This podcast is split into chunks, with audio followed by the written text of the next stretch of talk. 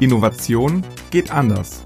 Ein Podcast von Trend One mit Peter von Aspern und Sebastian Metzner. Unser heutiges Thema lautet Dein Corona-Handicap. Und dazu stellen wir euch unseren Canvas vor. Innovationsmanager können damit in sieben einfachen Schritten die aktuelle Ist-Situation analysieren und bewerten. Von der Rentabilität über den Grad der Digitalisierung bis zum Purpose zeigt der Canvas die Stärken und die Schwächen deines Unternehmens auf. Innovationsmanager sind damit in der Lage, Lösungsräume systematisch zu erschließen. Zu Beginn des Podcastes prüfen wir aber erst noch einmal die wichtigsten Auswirkungen der Corona-Krise. Wir fragen, sind sie dauerhaft oder lediglich temporär? Denn mit dieser Einschätzung beginnt die Arbeit am Corona-Handicap. Also mitten rein in Folge 1. Hallo Peter, liebe Grüße heute Abend nach Hamburg. Wie schaut's bei dir aus? Wie geht's dir so? Ja, moin Sebastian. Herzliche Grüße nach Berlin. Ich bin heute wieder hier in meinem äh, Podcast-Studio Schrägstrich Hobbykeller und freue mich sehr, dass es wieder mit dem Podcasten weitergeht. Wir haben eine Menge vor und ich würde vorschlagen, wir nehmen oder wir greifen den Ball vom letzten Mal wieder auf, mhm. denn wir haben mit einem sehr, sehr schönen Case geendet und mit einer hypothetischen Frage. Peter, vielleicht erklärst du zum Anfang einmal noch mal kurz, was genau die Frage war und warum wir sie eigentlich an den Anfang stellen heute. Ja, genau. Die Frage, die wir am Ende der letzten Folge gestellt hatten, war, was wäre, wenn es bereits im August einen Impfstoff geben würde, der auch flächendeckend und zu vertretbaren Kosten zur Verfügung steht. Was würde dann an Veränderungen, die wir jetzt bisher erlebt haben, bleiben? Und was würde sich ganz schnell wieder auf den Stand zurückdrehen, so wie es vorher war? Weil die Frage, wenn ich mich richtig erinnere, hast du gelesen in der Presse mhm. Und Ausgangspunkt war die Oxford University, die ja wie weitere 80 mhm.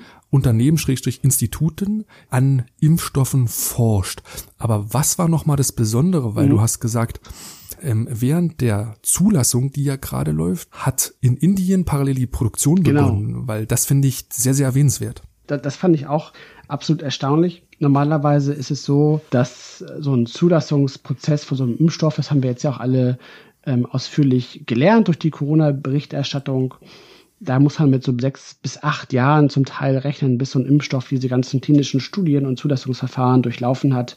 Dann ist er dann erst tatsächlich verfügbar.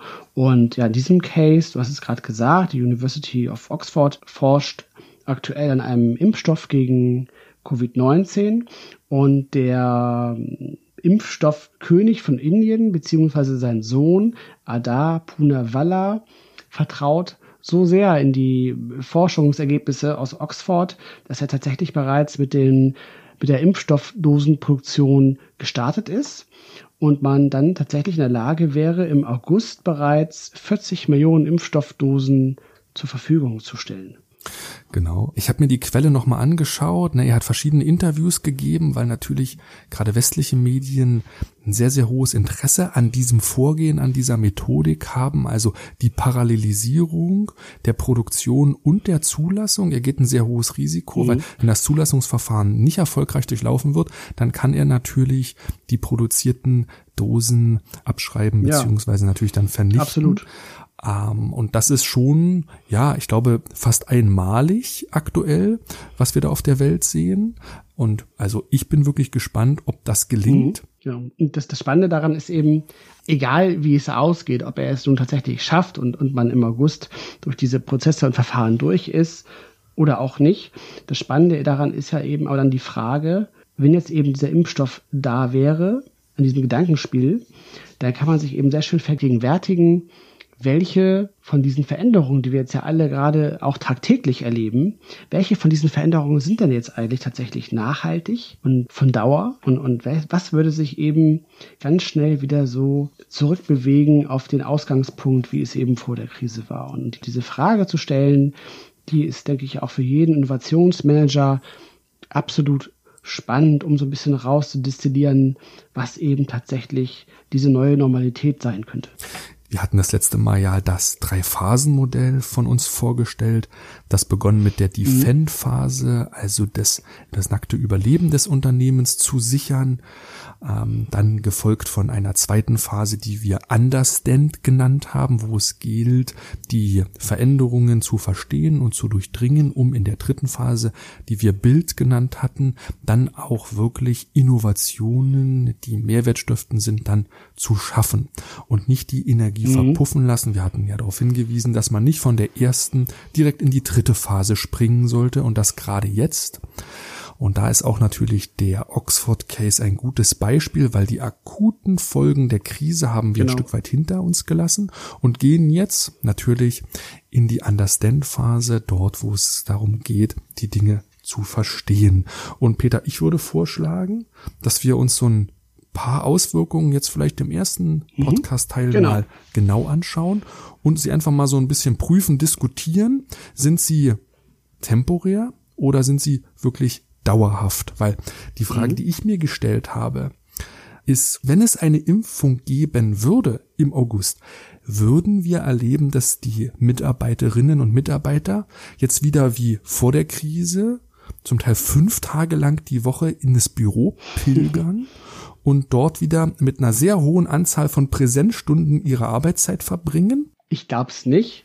Das Thema Homeoffice wird sich jetzt nachhaltig etablieren und man hat jetzt ja auch äh, in vielen Bereichen bewiesen, dass es auch sehr gut funktioniert und dass die Unternehmen, wenn sie entsprechend eben auch die digitalen Tools und äh, auch entsprechend natürlich die Abkehr von der Präsenzkultur bieten, ein, ein produktives Arbeiten von zu Hause absolut möglich ist und für viele Menschen eine absolute, ein absolutes Mehr auch Lebensqualität bieten kann, weil es eben äh, wesentlich weniger stressig ist, man eben diesen ganzen Pendlerverkehr nicht mehr morgens auf sich nehmen muss. Das ist sicherlich für viele ein wichtiges Argument. Und ja, wir haben ja auch sogar jetzt einen Mikrotrend zu dem Thema, dass ähm, Facebook beispielsweise sich darauf einstellt, auch dauerhaft für alle Homeoffice zu ermöglichen und Mark Zuckerberg beispielsweise davon ausgeht, dass bis 2030 man äh, bei fast 100% Homeoffice ist, beziehungsweise dann tatsächlich das, das Büro einfach nur noch ein Werkzeug ist und nur noch die Techniker beispielsweise, die mhm. eben einfach tatsächlich physisch vor Ort die Server warten müssen, die müssen dann beispielsweise in so einem Unternehmen nach wie vor natürlich äh, vor Ort sein. Ich bin ebenfalls deiner Meinung. Ich glaube auch, dass es ein dauerhaftes Phänomen ist, dass diese Auswirkung des Homeoffice dauerhaft ist. Also egal ob Impfstoff oder nicht Impfstoff, mhm. wir werden es nicht mehr erleben, dass Mitarbeiter wirklich mit einer hohen Anzahl von Präsenzstunden in Unternehmen ist. Ich glaube, dass es ganz, ganz stark in eine selektive Ortswahl übergehen wird. Ja. Dass man sich immer wieder fragt, muss ich unbedingt ins Büro fahren? Ja oder nein? Was sind eigentlich die Gründe dafür? Ich glaube, immer mehr wird das Votum gegen das Büro ausfallen. Ich glaube aber auch, dass das Büro ein unheimlich starker sozialer Körper, sozialer Raum ja, ist. Ja, das stimmt. Mhm. Du sagst immer, dass vor allen Dingen der, der Smalltalk auf den Fluren, das nebenbei Aufnehmen von, äh, von Informationen sehr wichtig ist. Ja. Und das glaube ich auch. Also A, das Leute treffen und B, der informelle Austausch. Wo findet der dann statt? Mhm. Das ist eine offene Frage, die müssen wir jetzt gar nicht beantworten. Denn ich gehe total d'accord mit dir. Die Büro, also durch, dies, durch die starke Homeoffice-Wahl werden natürlich Büroflächen minimiert. Aber Frage, wird der wird das Büro nicht als sozialer Ort, als, als Meetingraum, wird der nicht weiter bestehen müssen? Ja, also ich glaube nicht, dass das Büro gänzlich abgeschafft werden wird. Es ist auch sehr selten auch bei Innovation zu beobachten, dass Dinge gänzlich durch etwas anderes ersetzt werden. Ich denke auch, dass, dass aber dieser Wandel auch zu einer, also in, in der zweiten Konsequenz vielleicht, zu einem Wandel von Kommunikationsverhalten, aber auch von Führungsverhalten führen wird. Das, das kann ich auch also aus meiner persönlichen Erfahrung auch bestätigen. Im Grunde war natürlich damals äh, vor der Krise war das Büro tatsächlich eben auch ein sozialer Ort und, und ich war persönlich auch so ein Fan von dem vom Management bei Walking Around. Und das, diese, dieses Werkzeug ist mir jetzt als Führungskraft beispielsweise komplett genommen. Und ich muss mich jetzt da selber eben auch in der Rolle als Führungskraft neu erfinden und nach anderen Methoden und, und Wegen suchen, meine Kollegen zu erreichen. Und, und das ist eben das Spannende, dass du eben ähm, zum einen Dinge jetzt digitalisiert hast. Das heißt, wir machen jetzt Meetings, die wir eben früher gemeinsam im, im, im Confi gemacht haben, die machen wir jetzt dann eben digital. Das war eben so dieser erste Schritt, dass du eben das, was du früher eben analog gemacht hast, das machst du jetzt digital.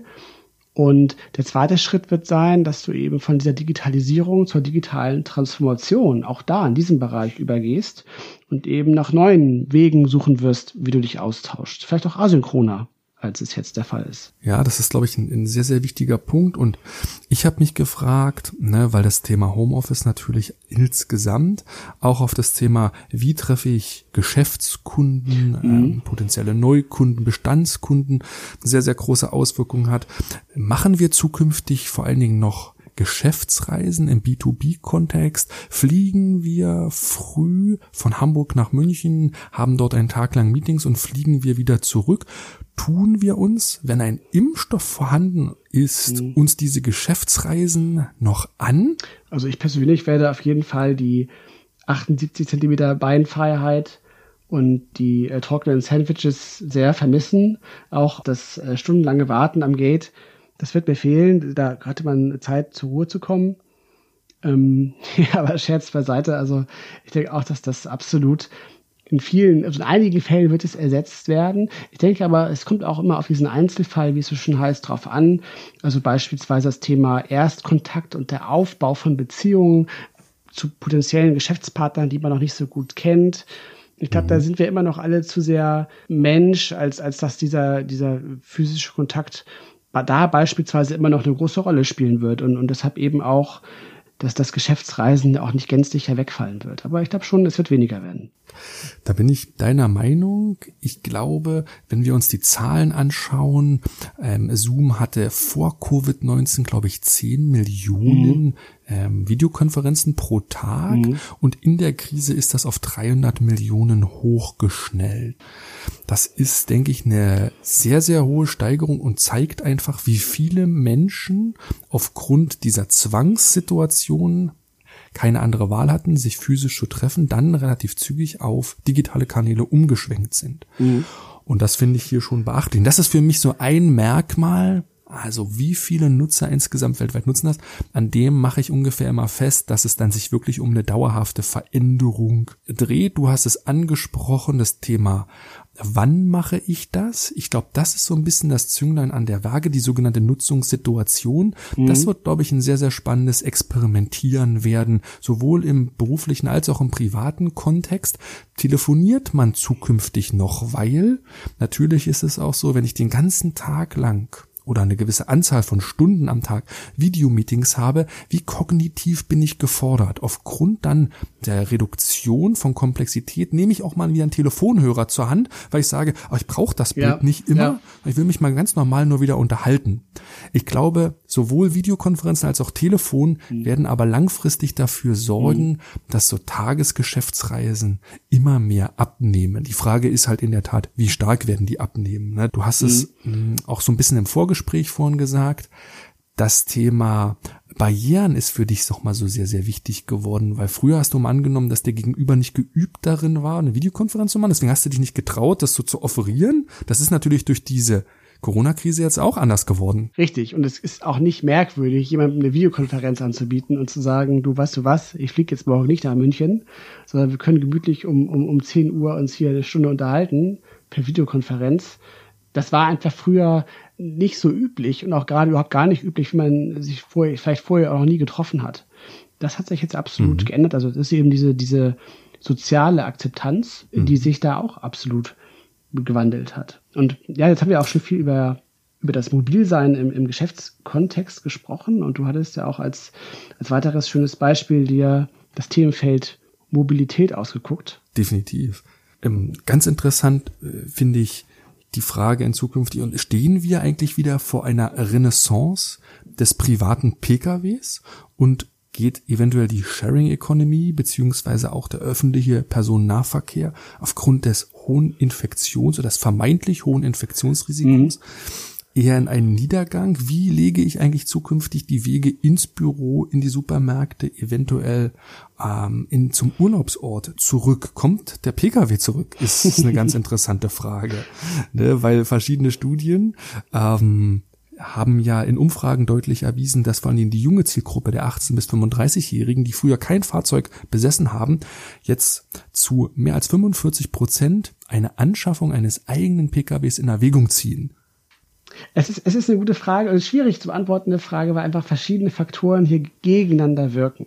Das eine, was du gerade beschrieben hast, ist tatsächlich der Umstand, dass der Aufenthalt in einem ja, öffentlichen Personennahverkehr oder auch in diesen Sharing-Konzepten wie äh, Moja zum Beispiel gibt es in Hamburg oder ich glaube Berlin ist es der Berlkönig, wo du eben auch auf engem genau. Raum sitzt, dann damit mit, mit fünf Leuten. Ich meine, in Wirklichkeit saß man eigentlich zumindest in Hamburg eh sowieso immer alleine schon im Moja. Das war selten, dass da jemand zugestiegen ist. Das war dann immer ein bisschen komisch.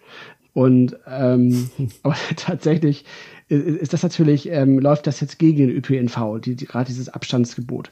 Und das, das läuft eben für den Pkw-Verkehr. Auf der anderen Seite haben wir ja gerade schon darüber gesprochen, dass insgesamt aber der Bedarf nach Mobilität natürlich ganzheitlich möglicherweise in Zukunft rückläufig ist, weil wenn ich eben häufiger von zu Hause aus arbeite und auch mehr online mhm. bestelle mhm. und auch dann auch weniger vielleicht zum, zum, zum Einkaufen, zum Shoppen irgendwo hin fahre, in die Innenstadt beispielsweise, dann sinkt natürlich insgesamt die Nachfrage nach Mobilität. Und wenn ich jetzt tatsächlich nur noch zweimal in der Woche ins Büro fahren muss oder auch fahren möchte, dann äh, geht die Rechnung eines eigenen PKWs zum Beispiel nicht mehr so richtig auf, weil dann hast du einfach dafür zu hohe Fixkosten, die so ein Auto verursacht. Das würde sich nicht lohnen. Hm, aber gesetzt im Fall, machen wir mal so ein kleines Beispiel mhm. auf. Ähm, gesetzt mhm. im Fall, die Deutschen oder auch die international tätigen Automobilbauer hätten die E-Mobilität schon auf die Straße gebracht. Ja. Und du könntest so ein Auto jetzt zeitweise in einem Art flexiblen Abo-Modell mieten. Ja. Wäre dann das Fahrzeug, die Anschaffung, die Miete für dich eine Alternative? Ja, guter Punkt, weil das Thema E-Mobilität würde an der Stelle, denke ich, tatsächlich kaum helfen, weil es geht ja an der Stelle jetzt nicht um, um den Antriebsstrang des Fahrzeuges, und momentan geht es ja auch nicht einmal mehr um den Benzinpreis, weil der ist einfach jetzt mal bei, bei 1,12 Euro oder sowas.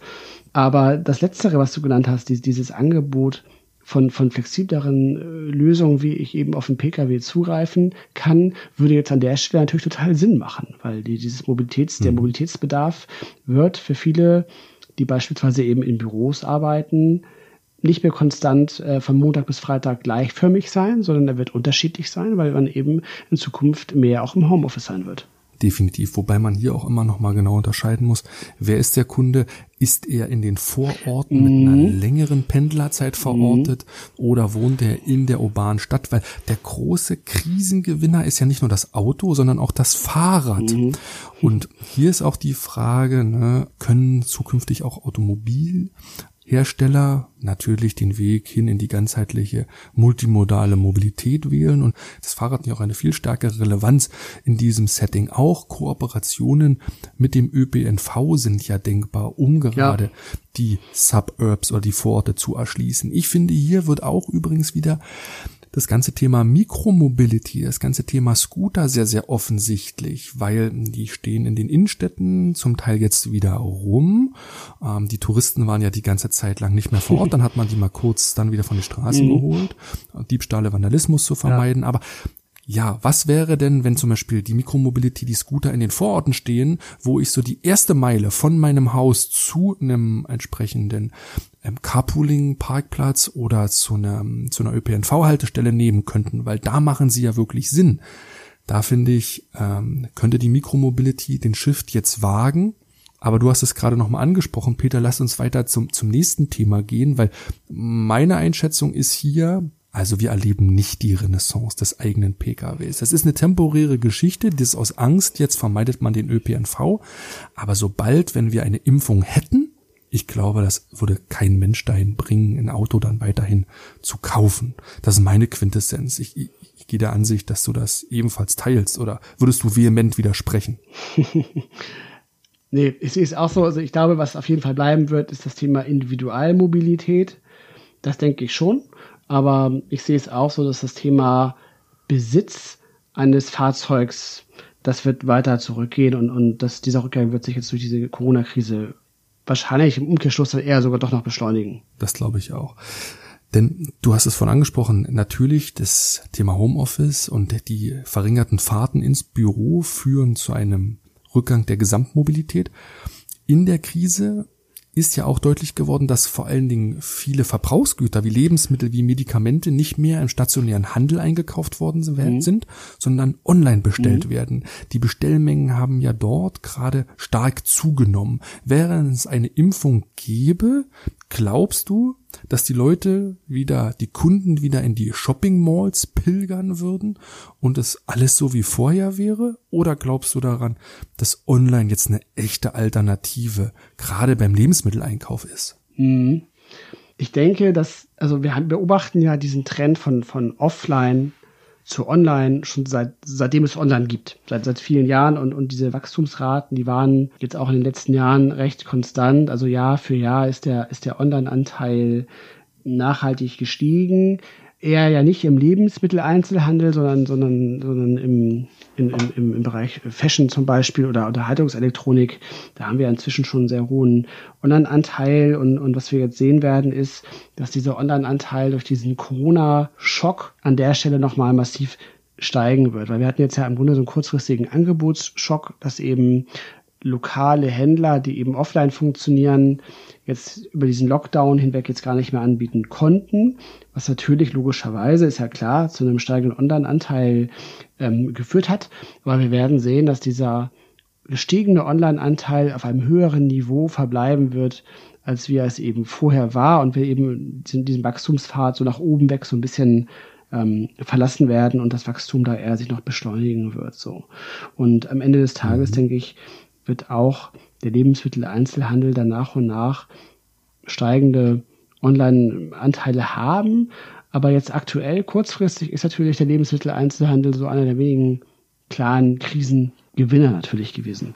Weil was das Argument stärkt, dass es wirklich eine dauerhafte Auswirkung ist, ist die Zahlen, die man aus China aktuell ja. sieht. Dort sind ja von den Umsätzen her, die von stationär Richtung online gewandert sind, mhm.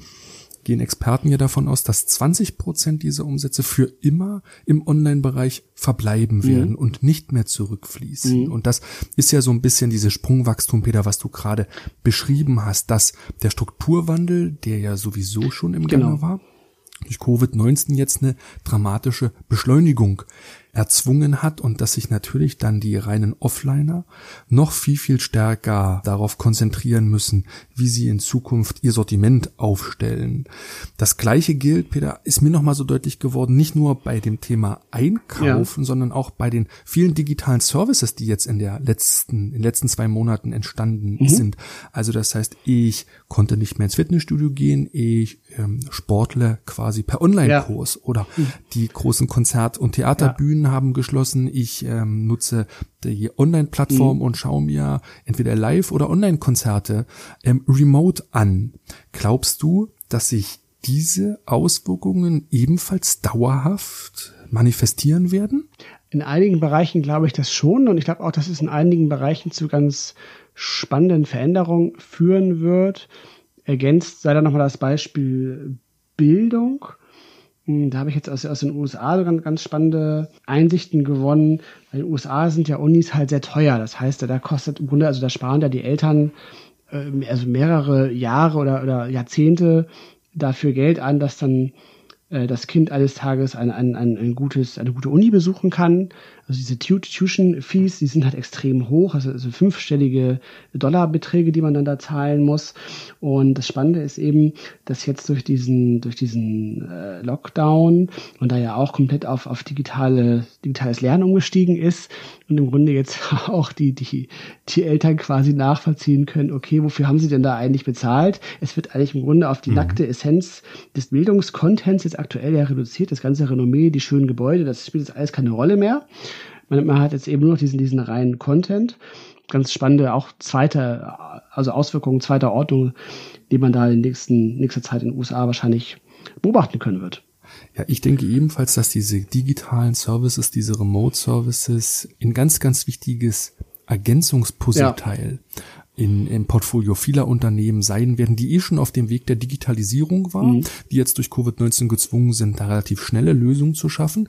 Der Nachfragerückgang in den physischen, zum Beispiel Fitnessstudios, war enorm mhm. und man hat halt die Online- Kurse wahrgenommen. Ich habe eine ganz interessante Zahl heute gehört und zwar bei McFit hatten, die haben so zwei Millionen Kunden.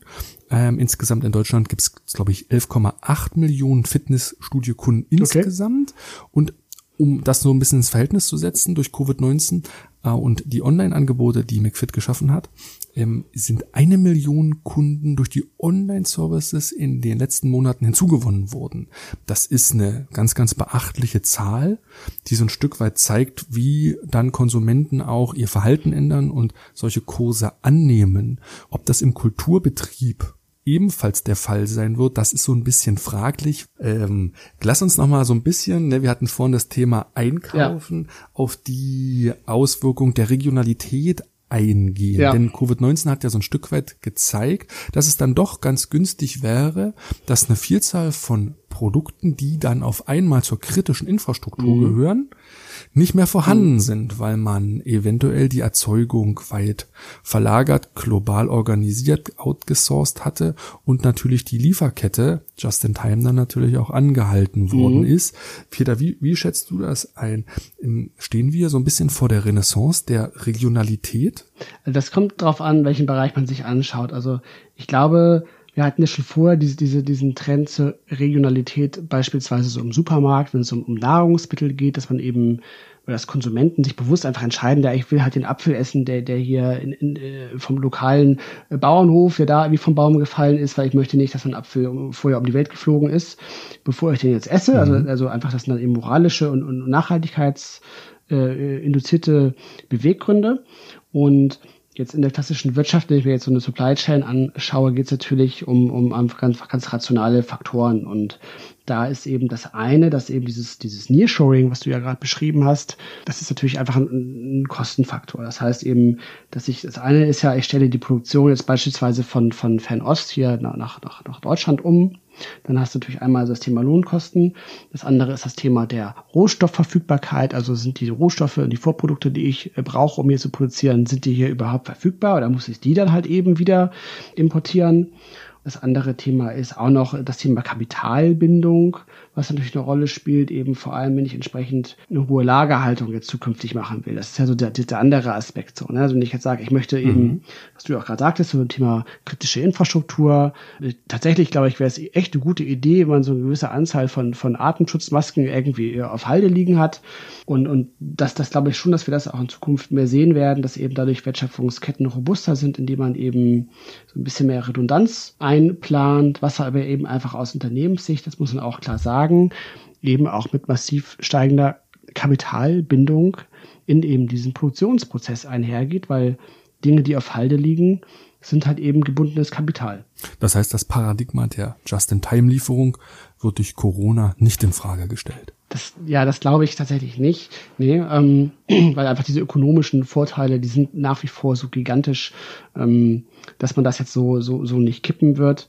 Ich glaube tatsächlich auf der anderen Seite schon, dass es eben so ein bisschen mehr Puffer äh, geben wird in diesen Wertschöpfungsketten.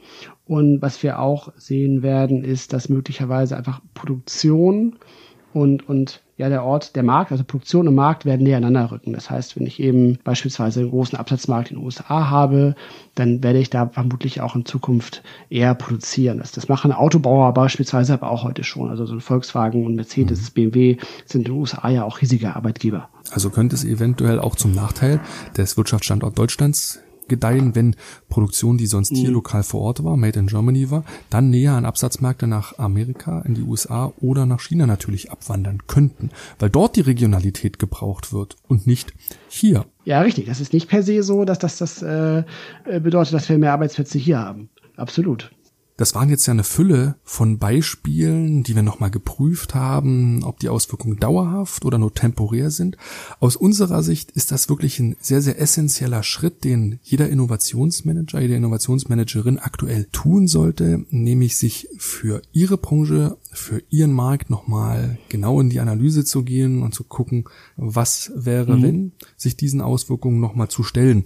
Und, und wir machen das, weil wir natürlich daran glauben, dass man ja systematisch mit der Zukunft umgehen sollte. Und wir haben dazu einen Canvas mit insgesamt sieben Feldern entwickelt und die gerade geschriebenen Auswirkungen lassen sich alle zum ersten Feld zuordnen. Es gibt darüber hinaus aber noch weitere Felder, die es zu prüfen gilt, um ja so ein Stück weit die Ist-Situation, den Ausgangszustand ganz, ganz genau zu beschreiben. Mhm. Peter, ich würde vorschlagen, wir gehen die Felder jetzt Stück für Stück durch und diskutieren vielleicht wieder darum, was der Inhalt ist und start einfach mal los mit dem Corona-Handicap als erstes Feld. Ja, genau. Das Corona-Handicap, das sind im Grunde, das sind die Themen, die wir eben auch schon in der Diskussion angerissen haben. Das Corona-Handicap beschreibt im Grunde alle Faktoren, die wir in der ersten Phase der Krise, die wir ja als Defend bezeichnet haben, also die akute Phase des Lockdowns, des Kontaktverbots ähm, beschreiben. Darum geht es in diesem Corona-Handicap. Und die, die, äh, das Corona-Handicap fragt im Prinzip danach, wie groß war jetzt eigentlich der Flurschaden in dieser ersten Phase der Krise. Das zweite Feld, was du dir nochmal so ein bisschen zur Brust genommen hast, war vor allen Dingen das Thema Rentabilität, was man sich ganz genau anschauen sollte. Was verbirgt sich hinter dem Thema Rentabilität und warum sollte man sich es anschauen? Ja, genau. Also einmal ähm, das Thema Rentabilität beschreibt ja im Grunde bezogen auf das Unternehmen oder auch auf die Branche, wie profitabel war das Business eigentlich vor der Krise. Und warum ist es jetzt wichtig, sich das anzuschauen? Ja, weil wir natürlich jetzt, also in der Krise hatten wir jetzt in vielen Bereichen ja massive Einbußen von, von 50, 60, 70 Prozent äh, weniger Umsatz und damit eben auch weniger Ertrag. Und jetzt nach der Krise, also in der zweiten und dritten Phase der Krise, werden wir sehen, dass wir eben nicht zu diesen 100 Prozent zurückkehren, sondern uns in einem Zustand wiederfinden werden, den äh, man auch als 90 Prozent Ökonomie beschreiben kann. Gesetzt im Fall, der Innovationsmanager schaut sich das an und arbeitet bei einem Automobilzulieferer. Die haben eine sehr, sehr hohe Rentabilität vor der Krise mhm. gehabt. Was macht er mit der Information? Also was wir eben sehen werden, ist wie gesagt, dass wir eben aufgrund, ja, also aufgrund von, von, von Verhaltensveränderungen und auf eben aufgrund von verringerter Nachfrage entsprechend zukünftig mit geringeren Margen zurechtkommen werden müssen. Und dadurch wird natürlich auch gleichzeitig der Spielraum für Innovation zunächst mal kleiner. Aber das Gute ist eben für den Innovationsmanager, gleichzeitig steigt natürlich auch der Leidensdruck, ähm, eben aufgrund der verringerten Rentabilität mit innovativen Lösungen wieder nach vorne zu gehen und die Rentabilität natürlich hochzuhalten. Peter, das nächste Feld ist das Thema Innovationsdruck. Was meinst du damit? Da geht es eben darum, also wie hoch war der Innovationsdruck für das Unternehmen oder auch für die Branche vor der Corona-Krise. Wir, wir haben ja verschiedene Arten von, von Innovationsdrücken, wenn man so will. Das eine ist ja einmal der technologieinduzierte Innovationsdruck, also den wir beispielsweise jetzt in der Automobilbranche haben, wo eben ja New Entrants wie beispielsweise Tesla mit technologisch überlegenen Antriebskonzepten wie eben der E-Mobilität an den Start gehen und so die etablierten Player unter Druck setzen.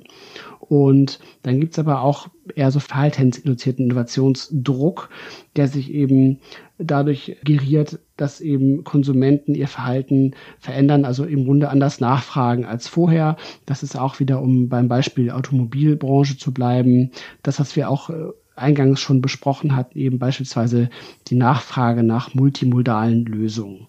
Und ähm, dann eben für den Innovationsmanager der Übertrag, was bedeutet das jetzt eben für meine zukünftige Arbeit? Wird jetzt eben entsprechend halt durch die Krise eine Beschleunigung eintreten und Themen, die lange eben auf der Bank lagen, werden jetzt endlich angegangen, weil es eben sich vielleicht beispielsweise auch gar nicht mehr lohnt, in eine alte, teure Produktion wieder neu zu investieren, um die wieder hochzufahren. Das wäre jetzt ein guter Moment, um solche, sich von solchen Fahrtabhängigkeiten beispielsweise zu lösen und neue Wege zu gehen.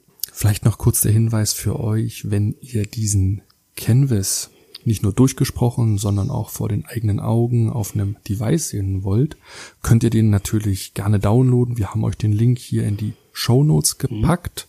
Dort könnt ihr vollkommen kostenfrei und ohne Angaben von Kontaktdaten logischerweise euch die Grafik runterladen und die Dinge auch während der Diskussion noch nachvollziehen. Mhm. Das nächste Feld, Peter, hast du mit dem Thema Assets überschrieben.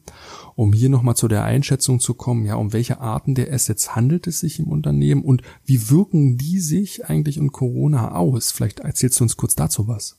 Im Grunde, es gibt ja, es gibt ja zwei Arten von Geschäftsmodellen. Man ist jetzt auf Assets bezogen ganz stark vereinfacht. Einmal eben Asset Heavy und Asset Light.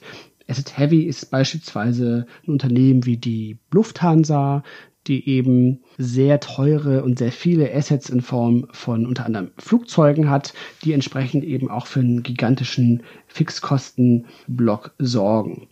Das Gegen, der Gegenentwurf ist ein Geschäftsmodell, das Asset Light ist, also wie beispielsweise so, so, so ein Flixbus, der eben entsprechend halt so eher als Vermittler auftritt und aber gar also ich glaube, die besitzen einen Bus, weil man muss irgendwie einen Bus haben, wenn man sowas anbietet, aber eigentlich ist die Flotte extern halt. Also das heißt, die haben gar keine so hohe, so hohe Fixkosten.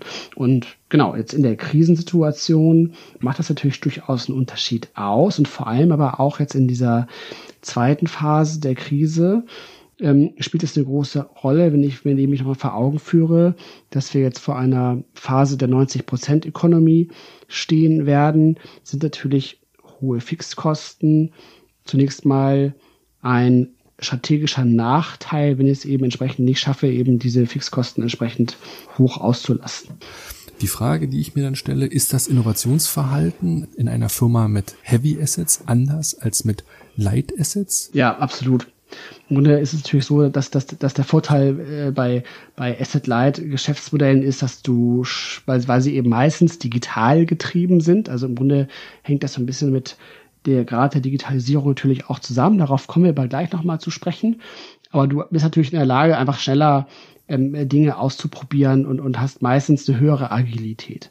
Das hast du natürlich, wenn du eben entsprechend hohe Fixkosten hast oder einfach teure Assets hast, wie eben Flugzeuge oder ICEs oder, oder teure Produktionsstraßen, dann sind eben auch einfach die, die Rüstkosten, um das Geschäftsmodell zu drehen, wesentlich höher. Und, und die, die Anzahl der, der, der Experimente und Fehlschläge, die man sich erlauben kann, ist umso geringer. Und umso wichtiger ist es eben da auch als Innovationsmanager im Vorfeld sauber Innovationsfelder systematisch herzuleiten. Das heißt, das ist ein ganz wichtiger Bewusstwerdungsprozess, sich darüber nochmal im Klaren zu werden, wie schaut es eigentlich im Unternehmen aus. Du hast gerade den Grad der Digitalisierung mhm. angesprochen, mhm. Peter, der mit den Assets in ganz naher Verbindung steht. Ich denke, hierauf sollten wir auch nochmal schauen. Wie siehst du es so? Das heißt, was für Grade der Digitalisierung gibt's denn in dem Canvas? Ja, in dem Canvas gibt's gibt's so zwei Grade, um es so ein bisschen einfach zu halten. Es gibt Hoch und es gibt Windows 95. Das soll eben entsprechend gering heißen. Und ja, welche Rolle spielt das jetzt in der Corona-Krise? Ähm, es ist natürlich so, dass das, das ist natürlich auch fast schon so, so ein No-Brainer. Also umso höher der Digitalisierungsgrad jetzt ist, umso flexibler äh, bin ich entsprechend eben, um mich auf neue Situationen einzustellen. Ich habe es auch leichter, beispielsweise meine Wertschöpfungskette zu überblicken und, und umzustellen und zu reagieren, wenn ich eben sehe, dass es da Schwierigkeiten gibt. Wobei ich denke, dass ein zu hoher Grad der Digitalisierung nicht immer unbedingt von Vorteil ist, weil dann natürlich ähm, Cybersecurity-Risiken extrem ansteigen, auch ja. durch die dezentralen Arbeitnehmerinnen, die jetzt weg im Homeoffice mhm. sitzen, ist es, glaube ich, so, dass wenn du, weiß ich nicht, kann es jetzt nicht in Prozenten ausdrücken, aber ich stelle mir gerade so, eine, so, eine, so einen Kurvenverlauf vor, der eigentlich ne, wie so ein Berg ist. Das heißt, es gibt irgendwo ein Optimum, glaube ich, ähm, eines Grades der Digitalisierung Digitalisierung. Wenn dieses Optimum überschritten ist, dann hast du wahrscheinlich wieder mehr Risiken als Vorteile. Das ist auch ein ganz wichtiger Punkt, den du da nochmal erwähnst. Also das, das, das sehen wir ja auch in unserem Corona-Trendradar dass entsprechend solche Themen wie eben Cybersecurity jetzt absolut an, an, an Relevanz und, und, und, Stellenwert gewinnen. Das war früher so, ja, das, das, das hat man so gemacht, man musste das irgendwie machen, also sich um, um, um Sicherheit von IT-Systemen zu kümmern, wenn man äh, ähm, jetzt nicht gerade Betreiber von der kritischen Infrastruktur ist. Aber das wird eben absolut in Zukunft eine äh, absolute Hausaufgabe für jedes Unternehmen sein, da vernünftig aufgestellt mhm. zu sein, definitiv. Lass uns nochmal weitergehen, Peter, zum nächsten Feld. Das Thema Leistungserbringung. Ja. Mensch versus Maschine hast du es überschrieben. Vielleicht führst du uns einmal kurz dort durch. Genau. Im Grunde geht es eben um, um die Frage, wie wird eigentlich ja die ökonomische Leistung im Unternehmen erbracht? Das heißt, durch welchen Produktionsfaktor, wenn man so will. Also ist es eher der Mensch oder ist es eher, ja, ist es automatisiert, also quasi digital oder, oder durch, durch, durch, durch Maschinen. Und natürlich ist es jetzt in Zeiten von Social Distancing ähm, beispielsweise eher ein Nachteil, wenn ich natürlich jetzt eher Dienstleistungen anbiete, die eben im Endeffekt durch Menschen erbracht werden, dann habe ich es an der Stelle eben entsprechend deutlich schwerer, als wenn ich hier schon einen höheren Automatisierungs- oder Digitalisierungsgrad erzielt habe. Das ja so unschön das natürlich auch ist gegenüber der menschlichen Arbeit am Endkunden an der Stelle. Aber das muss man ganz klar sagen, dass natürlich jetzt in der aktuellen Situation ein hoher Digitalisierungsgrad oder auch ein hoher Automatisierungsgrad ein ganz handfester Vorteil ist.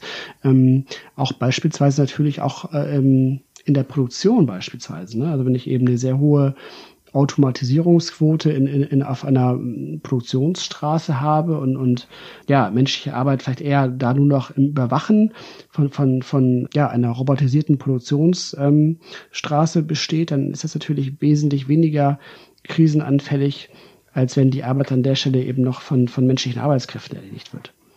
Das finde ich aber mit einem, mit einem der interessantesten Fällen, weil er, er lässt sich dann auch sehr, sehr gut wieder überleiten auf die nächste Kachel, die du mit Purpose überschrieben mhm. hast, Peter, weil dort menschelt es ja ungemein. Du sprichst von dem höheren Zweck eines, eines Reason Why, die jede Unternehmung jetzt haben muss, um gerade in Corona-Zeiten natürlich diese Frage zu beantworten, warum sollen die Kunden bei mir kaufen? Oder ist da was anderes mit gemeint? Nee, das, ist, das hast du äh, sehr, sehr schön ähm, gesagt.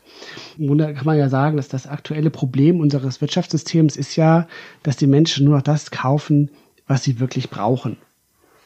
Und das mhm. heißt eben, dass man eben einmal auch aus Reduktion heraus, aber auch aus der Notwendigkeit heraus, haben ja viele ihren Konsum reduziert und, und eben auf notwendige Dinge beschränkt, wie eben ja Lebensmittel, Dinge des täglichen Bedarfs, dieser ganze, dieser ganze äh, Konsum, den man vielleicht auch eher so in, im, im, im Luxus vielleicht anordnen würde, halt, der ist an der Stelle natürlich auch zurückgegangen. Und wenn man vor solchen Herausforderungen steht, dann, dann ist es extrem hilfreich, wenn die eigene Marke mit einem glaubwürdig, mit einem, mit einem Purpose und einem, einem, einem, einem Sinn aufgeladen ist, um entsprechend hier wieder in Zukunft auf, auf steigenden ähm, Konsum ähm, hoffen zu können. Das ist aber auch nur so eine, eine Seite, weil die andere Seite, warum Purpose für Unternehmen in Zukunft noch wichtiger werden wird, also es war ja auch schon in der Vergangenheit wichtig, aber warum es noch wichtiger werden wird, ist, dass wir eben durch diese steigende Digitalisierung, darüber haben wir jetzt ja schon in vielen Kontexten heute gesprochen, ähm, wird natürlich mit einem noch weiter ansteigenden Nachfrage nach IT-Experten, auch jungen IT-Experten am Arbeitsmarkt einhergehen. Und wir wissen ja, also wie, wie eben diese Generation entsprechend tickt, dass da diese Themen halt Sinn und Sinnhaftigkeit in der Arbeit extrem hohe Relevanz haben und dass entsprechend dieses Thema Purpose auch durchaus als, ähm, als Arbeitgeber am Arbeitsmarkt ein ganz wichtiger Faktor sein wird. Das Spannende ist natürlich auch noch, dass man, was man sagen muss, ist, dass, das, dass der Purpose also ähm, auch auf, auf den Unternehmenswert Einfluss nehmen kann, weil für, für ähm, Konsumgüterhersteller beispielsweise kann der Markenwert bis zu 50 Prozent vom Unternehmenswert ausmachen. Und ähm, ja. das ist natürlich dann wieder auch eine Chance, eben auch, auch für Innovationsmanager entsprechend hier ähm, das daraus Kapital zu schlagen, indem ich mich eben auch jetzt gerade als Unternehmen positioniere und auch als Marke positioniere vielleicht auch Dinge mache, die sich eigentlich rein ökonomisch im ersten Schritt gar nicht unbedingt amortisieren oder rechnen, aber eben nachhaltig auf den mhm. Markenwert einzahlen, was eben äh, durchaus im Sinne des Unternehmenswert ein sehr guter Invest auf lange Sicht sein kann. Zeigt auch so ein bisschen ne, dort den Innovationsbedarf eines Unternehmens. Wenn der Innovationsmanager der Meinung ist, der Purpose ist noch nicht vorhanden oder nicht gut ausgeprägt, macht natürlich auch immer einen guten Lösungsraum auf. Du hast es schon so ein bisschen zum Thema Verbrauchsgüter angesprochen. Die, das letzte Feld des Canvas, dann haben wir es auch geschafft, ist das Thema Angebot, Peter. Vielleicht abschließend noch einmal, ja, was verbirgt sich darunter? Darunter verbirgt sich, in, welch, in welcher Art die Güter sind, die das Unternehmen anbietet, also im Sinne von ökonomischen Gütern. Es gibt ja einmal die Gebrauchsgüter. Das sind so Dinge wie eben beispielsweise, ja, ein Automobil zum Beispiel ist ein, ist ein Gebrauchsgut. Dann gibt es Investitionsgüter. Das sind eben die Dinge, die beispielsweise Unternehmen nachfragen als, als Vorprodukt für ihre Produktion beispielsweise. Und es gibt die Verbrauchsgüter, wie eben beispielsweise der Joghurt oder das Toilettenpapier, was ich im, im, im Supermarkt kaufen kann. Und warum spielt es jetzt eine Rolle, sich da einzuordnen vor dem, vor dem Kontext der Corona-Krise? Das eine ist natürlich, dass wir jetzt sehen, dass eben durch die 90%-Ökonomie ganz stark ja, der Gebrauchsgütermarkt geschwächt wird. Ja, also das heißt eben ähm, die Nachfrage beispielsweise nach nach eben ja dem dem Automobil, die ist ja absolut rückläufig und ähm, momentan gehen wir davon aus, dass der Autokauf eher aufgeschoben wird, also man eben ja von so einer U- oder V-förmigen Erholung ausgeht und dann irgendwann werden die Nachholeffekte schon kommen. Und ähm, da muss man sich wirklich ähm, absolut hinterfragen, ob das tatsächlich so ist und ob man darauf setzen kann, dass diese Erholung so eintritt oder ob man an der Stelle entsprechend sein Geschäftsmodell, gerade wenn man eben im Gebrauchsgütermarkt unterwegs ist, möglicherweise adaptieren muss. Das ist eben, wenn man im Verbrauchsgütermarkt unterwegs ist, etwas entspannter, weil wir eben in diesem Bereich mit eher wenigen strukturellen Rückgängen rechnen müssen.